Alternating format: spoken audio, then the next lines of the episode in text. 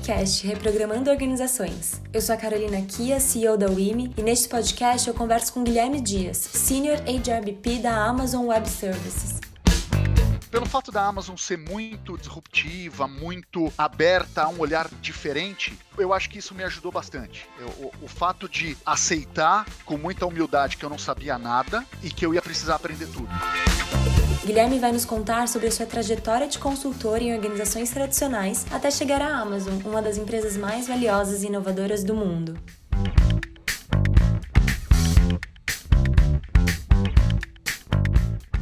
Gui, então obrigada de novo por ter topado esse convite para participar do BizHackcast. E queria começar com você se apresentando, então me conta quem é você e qual foi sua história para chegar até aqui. Maravilha, vamos lá. Eu sou Guilherme Dias, eu sou o HR Lead da AWS no Brasil. Estou na AWS há um ano e meio. AWS, para aqueles que não conhecem, é a Amazon Web Services, que é o braço de cloud computing da Amazon, uh, responsável pelas operações de RH do ponto de vista estratégico. Como eu cheguei aqui, Uh, se eu acreditasse em acidentes e coincidências, eu diria que foi um grande acidente, uh, uma grande coincidência, mas é, acho que a gente pode colocar de uma forma que passaram oportunidades pela minha porta e eu estava atento o suficiente para abraçar essas oportunidades. Então, eu tenho uma carreira totalmente uh, fora do eixo para alguém que está no RH. eu sou literalmente um estranho no ninho, eu sou advogado de formação e eu fui parar em RH por uma série de acontecimentos que eu vou tentar resumir. Eu fiz faculdade pública e na faculdade pública o pessoal tem a mentalidade muito vo voltada ou para fazer carreira em escritório, em grandes bancas de advogados, ou carreira pública. Então, isso era o que passava pela minha cabeça e eu não tinha a menor aptidão para advogar, então eu pensava única e exclusivamente em carreira pública. Quando eu estava para me formar, mudaram a legislação e aí, para a gente partir para a carreira pública, para ser promotor, juiz, a gente precisava ter tais dos dois ou três anos de atividade jurídica mínima. Equivalia a dizer que eu precisaria advogar ou passar num concurso mais simples antes. Então, por necessidade, quando eu me formei, eu fui advogar, embora meu plano fosse a carreira pública. Eu advoguei por longos nove meses, foi uma grande gestação, e eu realmente eu não gostava, aquele meu feeling de que eu tinha que ir para a carreira pública parecia cada vez mais forte, e uma amiga minha estava trabalhando na Deloitte, na consultoria tributária, e ela falou: Olha, a consultoria tributária está montando um time trabalhista aqui, como na faculdade você gostava de trabalhista, você não quer vir para cá? Eu confesso que naquela época eu não sabia o que era Deloitte, eu não sabia o que era consultoria tributária. Eu fui fazer a entrevista com, com o gerente sênior da área, eu não entendi mais da metade das palavras que ele falou, é. mas eu, pense, eu pensei comigo, bom, parece muito ético, parece muito honesto, é promissor porque tem um plano de carreira, vamos lá.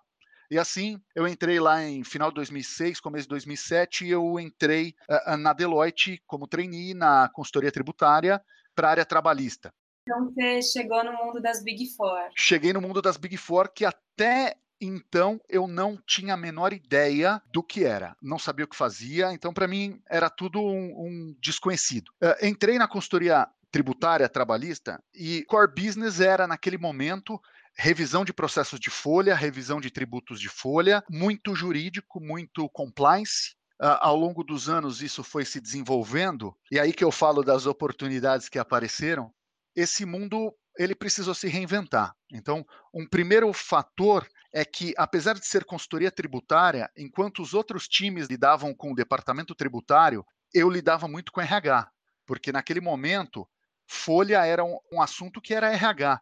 Não uhum. era igual hoje que folha está embaixo de finanças na maioria das empresas. Naquele momento, folha era RH, INSS era RH, não havia uma, um olhar financeiro para esses tributos, vamos dizer assim. Então, meus clientes eram RH, eu vivia dentro de RH 100% do tempo, com esse viés de compliance, esse viés de impostos de folha, mas a verdade é que isso já não se sustentava, os clientes sempre demandando por mais análise crítica, por mais valor agregado. Então, o escopo foi mudando, o escopo foi se tornando cada vez mais consultivo para as práticas de RH. Nesse meio tempo, eu mudei para a PwC e o governo criou mais uma dessas oportunidades que passou na porta. O governo criou aquele negocinho chamado e-social, né? E por conta do e-social, a gente precisou mergulhar de cabeça no mundo de RH. Processos, políticas, planos, fluxos, tudo aquilo que está no RH que não é o compliance. E isso começou a me despertar muito interesse, começou a me despertar muita satisfação em trabalhar com essa parte do, dos projetos. E cada vez mais os projetos eram só nisso, só nisso, só nisso, em redesenhar, reestruturar, criar, desenvolver, e isso foi me atraindo, me absorvendo, me sugando, até que eu resolvi fazer um, uma pós em gestão de pessoas e vi que era aquilo que eu gostava mesmo, que era esse lado que me, me atraía, e comecei a estreitar meus relacionamentos com os clientes nesse lado de RH. Então, por mais que os meus projetos sempre tivessem o viés de compliance, eu buscava de alguma forma, buscava sempre me envolver nas discussões de RH como um todo. Até que chegou o um momento que eu falei, bom, consultoria para mim não dá mais, eu quero a experiência de estar na empresa. A Amazon já era um cliente há muito tempo, a gente se dava super bem e eu tinha um pouco de receio com os clientes, mas criei coragem, falei com eles, falei, escuta, vocês estão com essa vaga aberta tem um tempo, vocês acham que dá? Eles falaram, pô, acho que dá, vamos tentar e participei do processo seletivo, como qualquer pessoa, não era pelo fato de eu estar tá lá atendendo eles que isso mudaria. Processo seletivo maluco, bem ao estilo peculiar da Amazon, que durou uns três meses, até que deu certo.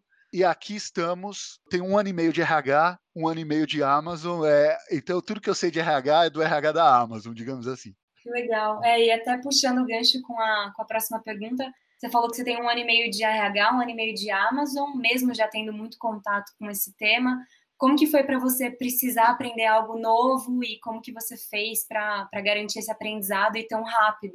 eu penso que profissionalmente foi tem sido o maior desafio da, da, minha carreira. Eu precisei entrar jogando, precisei entrar agregando valor. Era um mundo desconhecido, era uma atividade, uma função desconhecida, muito embora na consultoria a gente aprenda naturalmente a lidar com o desconhecido, a lidar com as saias justas, a lidar com, com novidade. Uh, tradicionalmente tinha um time, tinha pessoas em volta, tinha uma estrutura e de repente era eu. Uh, um dos princípios de liderança da Amazon é a frugalidade, então, por conta disso, os times de RH são extremamente enxutos. Uh, então, o time de RH Brasil eram basicamente duas pessoas, eu e mais uma pessoa. É, e eu precisava chegar mostrando diferença, mostrando valor, mostrando tudo de novo. Eu diria que eu lidei com isso como se eu fosse uma criança. Aquela criança que está na fase dos porquês, na fase do perguntar tudo, uh, aquela fase que a gente brinca que é da esponja. Então, uhum. eu me programei para que o meu maior ponto fraco fosse o meu maior ponto forte. O que eu quero dizer é, eu não sei nada sobre esse RH. Então, eu vou ser uma esponja, eu vou absorver tudo sobre o mundo da Amazon, eu vou aprender tudo, eu basicamente sou uma página em branco que vai ser escrita do jeito que a Amazon precisa. Então, eu não trago comigo vícios ou atitudes ou um olhar de outros RHs. Ah, uhum. Uh, e pelo fato da Amazon ser muito disruptiva, muito aberta a um olhar diferente, eu acho que isso me ajudou bastante. Eu, o, o, fato de aceitar com muita humildade que eu não sabia nada e que eu ia precisar aprender tudo. Então, eu mergulhei de cabeça na nossa estrutura, nas nossas políticas, nos nossos processos e sistemas e permiti que aquilo moldasse a minha visão de RH. Mas, ao mesmo tempo, tendo o senso crítico de agregar valor, de falar: olha, acho que isso não funciona assim, acho que isso deveria ser diferente por aquilo, por aquilo outro, que é o que se espera obviamente, de alguém na minha posição. Então, a minha maior arma foi aceitar que eu tinha que perguntar tudo, eu tinha que ser humilde e, e, honesto comigo e com os meus clientes internos, uhum. no sentido de, olha, isso aqui eu não sei, mas me dá um tempo, eu vou descobrir e a gente vai aprender junto. E parece que tem funcionado. Nesse processo de, de aprender tudo, né, de, de, se comportar aí como uma esponja, você lembra o que, que foi, assim, o que você teve contato, o que mais te surpreendeu nesse processo todo de redescoberta? Você, enquanto profissional de uma empresa que é muito disruptiva, diferente de tudo que você tinha visto nos outros anos da sua carreira? Olha, obviamente teve muita coisa, né? Muita coisa que, que surpreendeu uh, ou que assustou, né? Mas eu acho que o, o ponto mais importante para mim é que a gente imagina, eu imaginava de fora, que eu ia chegar numa empresa como a Amazon e que ia ser mecânico, automatizado. E não, a gente tem muito, muito, muito espaço para o lado humano, para o elemento humano, que é, quando a gente pensa na engrenagem, é aquela diferença que só uma pessoa, um ser humano, vai conseguir suprir. E como eu tô no RH, acaba sendo interessante ver que as pessoas às vezes se surpreendem com o fato de você parar para ouvir, para escutar, para entender o, o, o problema e para criar empatia. O que me parece e a tecnologia está aí para me provar errado, mas o que me parece é que não tem machine learning no mundo ou inteligência artificial no mundo que vão substituir a empatia humana. E é interessante como na Amazon a gente tem espaço para exercitar essa empatia. E uhum. isso está muito explicitado nos princípios de liderança. É, e a gente tem esses 14 princípios de liderança, e eu fui dois anos consultor da Amazon, e eu achava de verdade, de coração, que era mais uma daquelas frases institucionais ou daqueles cartazes que a gente vê em, redação, eh, em, em recepção de empresa, Sim, sabe? quadro, né? É aquele quadrinho que tá lá e que tá ali, se alguém reparar legal, se ninguém reparar, ok. Então, foi muito surpreendente o quanto a Amazon aplica os princípios de liderança.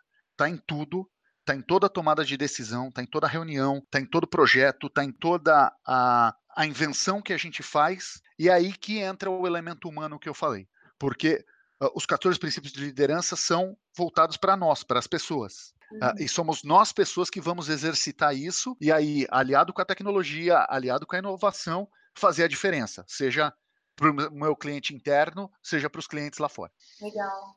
Esses 14 princípios aí, não sei se você sabe todos de cabeça, mas me conta um pouquinho mais o que eles significam e o que eles permeiam. Legal, vamos lá. Tudo começou na visão que o Jeff Bezos tinha para a Amazon lá atrás. A Amazon, apesar do tamanho dela, ela é uma empresa de dono, então ela vem de uma visão de uma pessoa. Né? É, e um cuidado que se toma desde lá é que se mantenha essa visão de ser a, a empresa mais focada no cliente no mundo. Então, se você procurar, você vai ver que a missão da Amazon é ser a most customer-centric company no mundo. Então, os 14 princípios de liderança, eles começam, o primeiro deles, embora não exista uma hierarquia, o primeiro deles é Customer Obsession, obsessão pelo cliente, porque o cliente tem que estar tá em tudo que a gente faz. A gente tem que pensar no que é melhor para o cliente, pensar no que vai melhorar a vida do cliente, no que vai facilitar a vida do cliente, no que vai transformar a vida do cliente, e dali a gente trabalha. E aí, os 14 princípios de liderança vem a questão de ganhar a confiança, mergulhar fundo na, nos problemas, contratar e desenvolver os melhores, insistir nos padrões mais elevados e, e por aí vai, e terminam com o 14 sendo entregar resultados. Por quê? Porque a gente entende que se eu tiver o foco no cliente e eu trabalhar tudo isso, o resultado vai vir como consequência.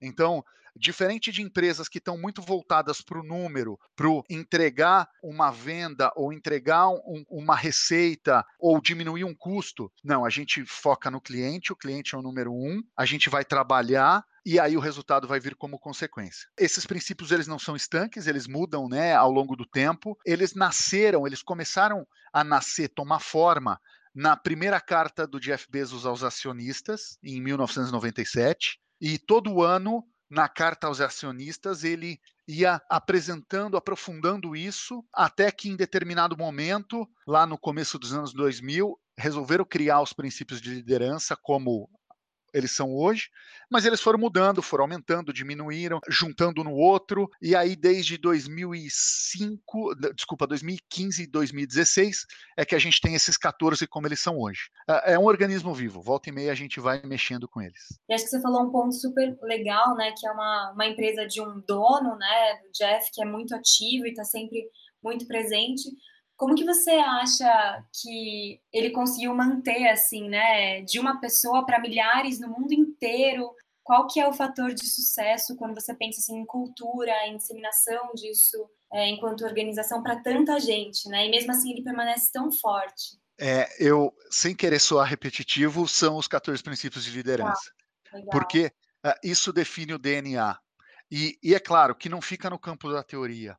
Todos os nossos processos quando a gente pensa em pessoas, pensa em cultura, estão alinhados aos princípios de liderança. Então, o nosso processo de recrutamento, seleção, contratação, ele é focado nos princípios de liderança. Todos os nossos empregados são entrevistadores e todos são treinados a como entrevistar, voltados a extrair das perguntas o match, a combinação do candidato, das respostas do candidato com os princípios de liderança. A gente tem processos internos de avaliação 360, única e exclusivamente voltados para os princípios de liderança. A gente avalia pontos fortes e oportunidades de melhoria, única e exclusivamente nos 14 princípios. Então, as pessoas nesse sistema 360 vão eleger dois ou três princípios de liderança nas quais aquela pessoa mais se destaca, dois ou três em que aquela pessoa poderia se desenvolver mais.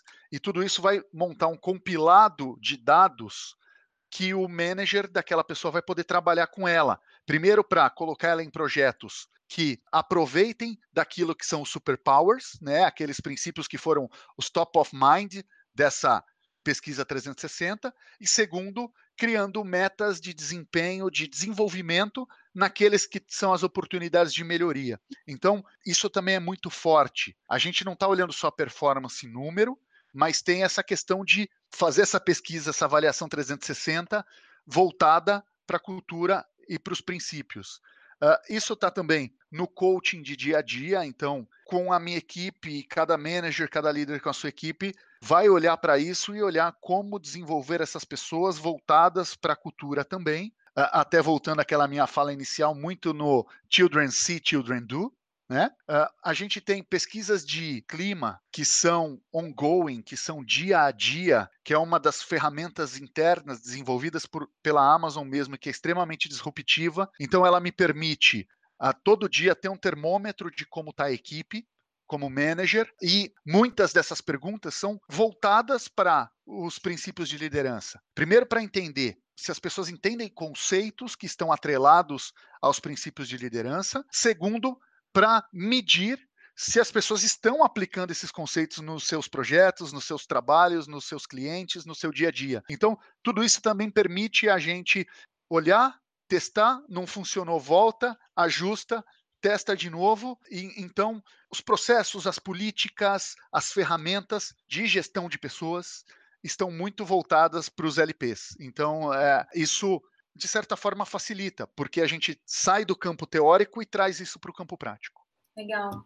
Você falou muito dessa, dessa orientação a testes né, e aprendizado, bastante sobre os princípios de liderança. Tem alguma história que você possa compartilhar de alguma hipótese que vocês tinham enquanto time ou alguma coisa que você teve contato? Vocês testaram, é, ou foi legal, ou não deu muito certo, vocês abandonaram e foram para próximas hipóteses, alguma coisa nesse sentido? Uh, sim, isso acontece no dia a dia, com qualquer decisão. Então, dentro dos princípios de liderança, pensando no bias for action, né, que é um dos princípios, a gente traz intrínseco a questão do, para uma tomada de decisão, a gente pensar se algo é one-way door ou two-way door. Então, one-way door é aquilo que não tem volta, né? Aquilo que a partir do momento que eu apliquei, eu não consigo voltar atrás. E pensando no nosso mundo de RH, é se eu apliquei um benefício, se eu, se eu algum benefício novo, é muito difícil eu voltar atrás por uma série de fatores. Tudo aquilo que é one-way door, a gente precisa ir a fundo, então a gente não lança simplesmente por lançar, a gente estrutura melhor, e aí vem outro princípio que é o dive deep, né? Então a gente aprofunda data points, análises, cenários para uma tomada de decisão. Mas tudo aquilo que é two-way door, que aquilo que eu posso ir e voltar, porque não tem maior impacto ou não tem maiores consequências, tudo isso a gente precisa lançar para ontem, sem ficar perdendo tempo, né? Isso é parte desse DNA. Então, toda vez que a gente vai implementar alguma coisa, a primeira coisa que a gente pensa é: isso é one-way door ou, ou two-way door? Se for two-way door, vamos lançar o protótipo, vamos testar, vamos fazer um piloto e não vamos parar. Então, assim, eu teria um exemplo clássico de alguma coisa que a gente lançou, não funcionou e a gente voltou atrás. Um exemplo clássico da história da Amazon, que é que alguns anos atrás a Amazon se aventurou a lançar o smartphone, que era o Fire Phone. Ele está na nossa história de grandes fracassos e, como um grande fracasso, ele foi uma grande lição aprendida. Então, a gente lançou porque na filosofia Amazon, bom, temos um protótipo mínimo, vamos lançar. Assim como fizemos com o Kindle, que funcionou super bem, certo? Que é uma história de sucesso e que vem sendo aprimorado, mas lá atrás era uma novidade.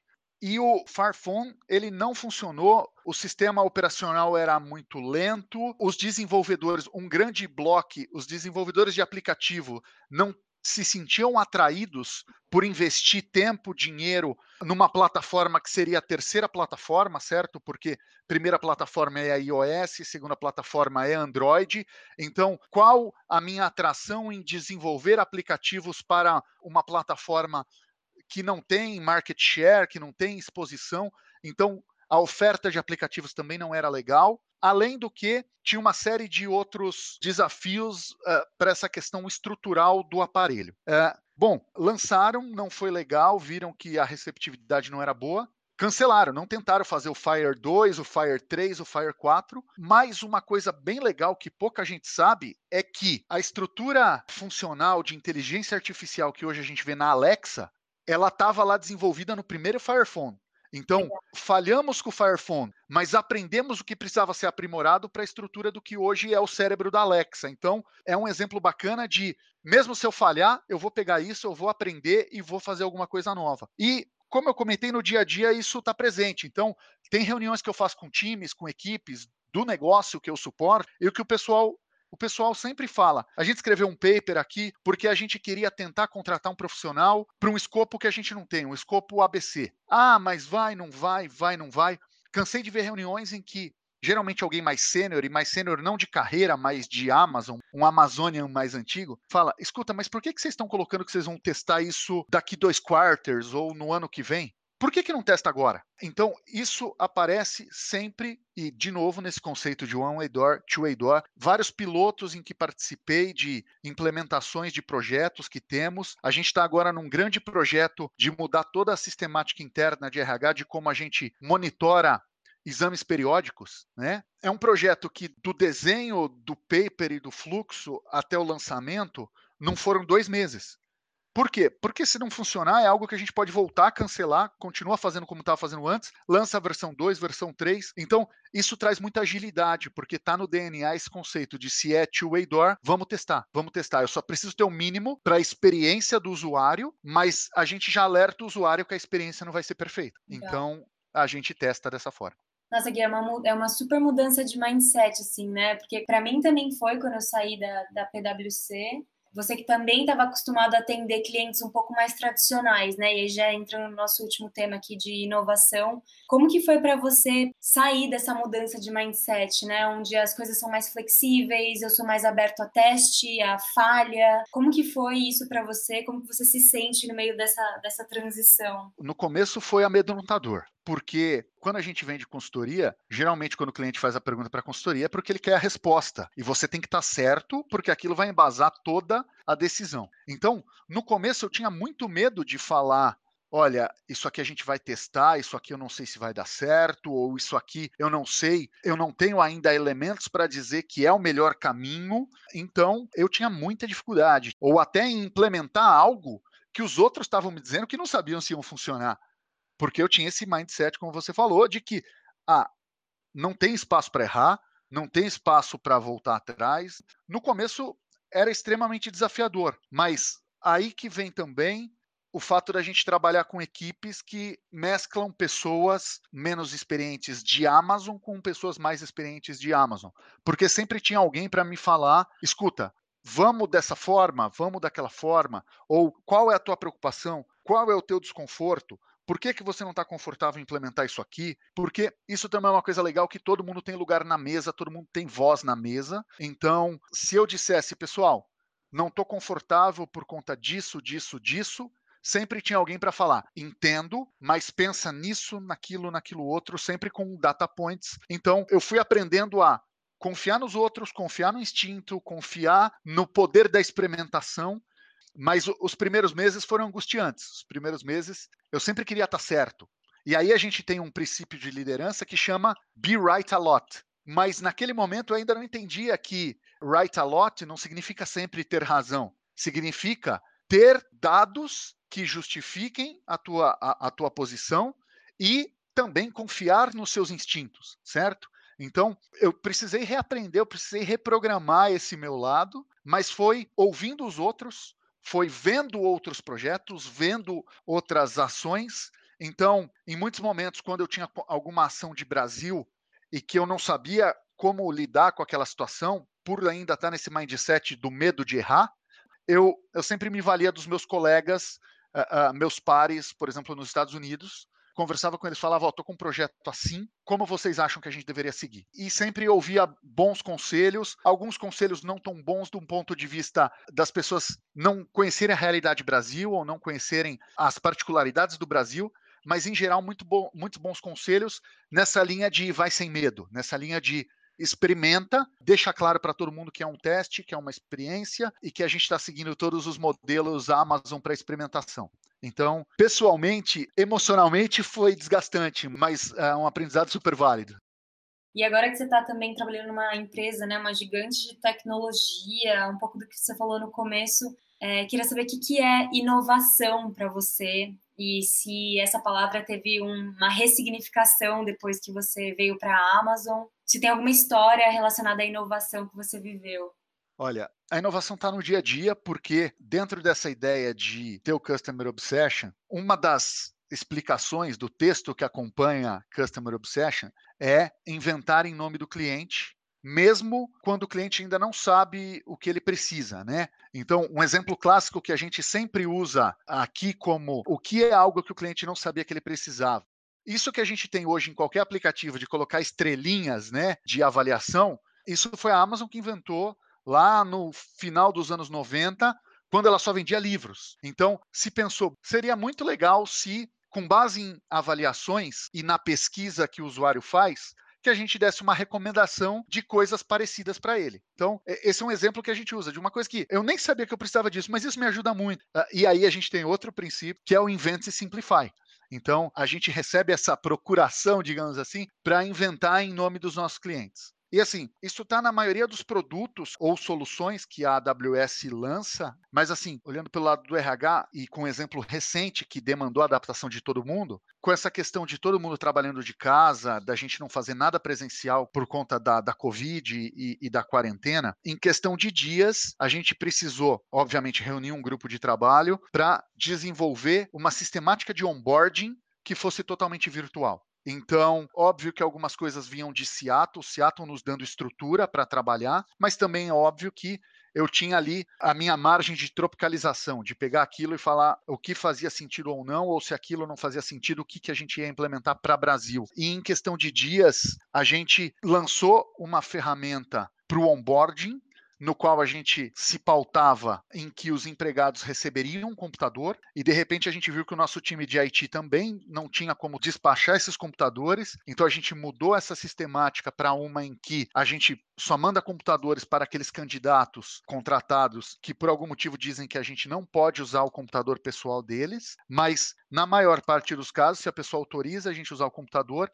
a gente criou uma plataforma em que eles iriam ter acesso a todo o conteúdo do Day One, que é onde a gente faz uma espécie de experiência de onboarding, ele ia ter acesso a todo aquele conteúdo de maneira virtual, de maneira remota, ainda que não tudo como um workshop, como um treinamento, mas tendo acesso a todo aquele conteúdo de uma maneira virtual. Então a gente lançou a versão 1, onde ele tinha o computador e o computador já ia com esse kit. Bom, agora já não tem mais computador. Bom, a pessoa só vai receber um, um USB key que é para a questão de dupla validação de acesso usando o próprio computador. Bom, aí no computador ele vai precisar seguir alguns passos para instalar um ambiente virtual. No ambiente virtual a gente tem mais limitações.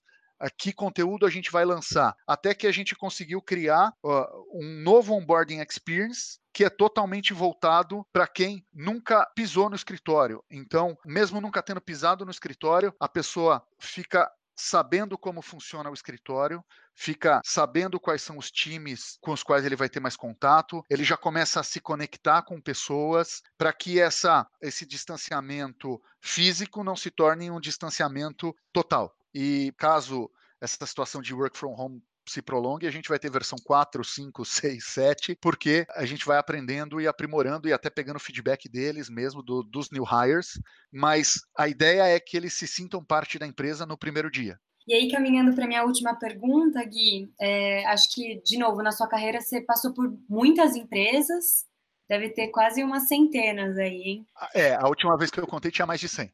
Ah, é, eu acho que você viu, acabou tendo contato com diversos tipos de organizações, né? De, de diferentes tamanhos, idades, histórias, estruturas. E na UIM a gente tem falado muito de design organizacional, né? Então, é como que eu trago a abordagem do design para a minha estrutura organizacional e como que eu repenso alguns, alguns rituais, artefatos, instruções, regras, enfim. Então, é, nesse sentido, né, de ser mais digital, de ser menos mecânico, de ser mais uhum. flexível, o que, que você acredita que organizações que não são tão contemporâneas, né, que nasceram aí algumas dezenas, centenas de anos, o que, que elas poderiam fazer para se adaptar a esse contexto de rápida mudança?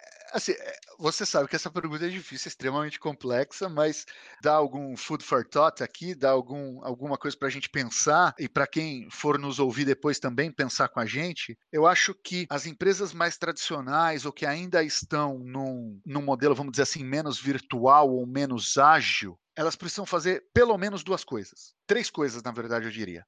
A primeira é olhar para fora. Quando eu digo olhar para fora, é se inspirar em outras histórias. Então, se inspirar na história de uma Amazon, por exemplo, na história de uma Natura, mas inúmeras histórias que a gente tem de empresas que se reinventaram, de empresas que se redefiniram. Esse é um primeiro ponto, olhar para fora e se inspirar. Um segundo ponto é conservar o seu DNA. Então ela precisa fazer uma autoanálise e uma autocrítica do que é DNA e o que é dogma, o que é ritual, porque o dogma e o ritual eu posso abrir mão dele, o DNA não. Então é, muitas vezes as empresas, por serem mais antigas, elas acabam misturando uma coisa com a outra. Então, uma coisa é o que eu sou, a outra coisa é o que eu faço. O que eu faço eu posso fazer diferente, o que eu sou vai ser sempre o que eu sou. E as, as empresas às vezes acham que é o que eu faço define o que eu sou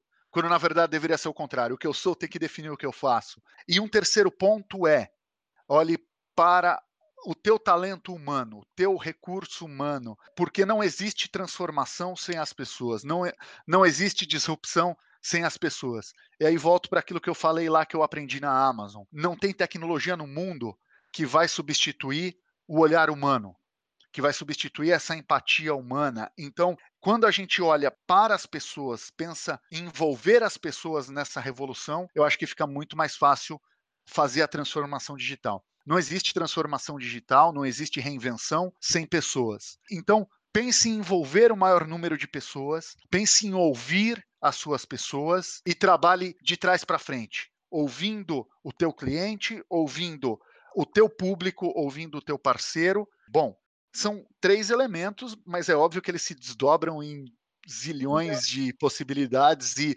e alternativas e ideias, né? Eu estou sendo extremamente simplista aqui. Muito bom.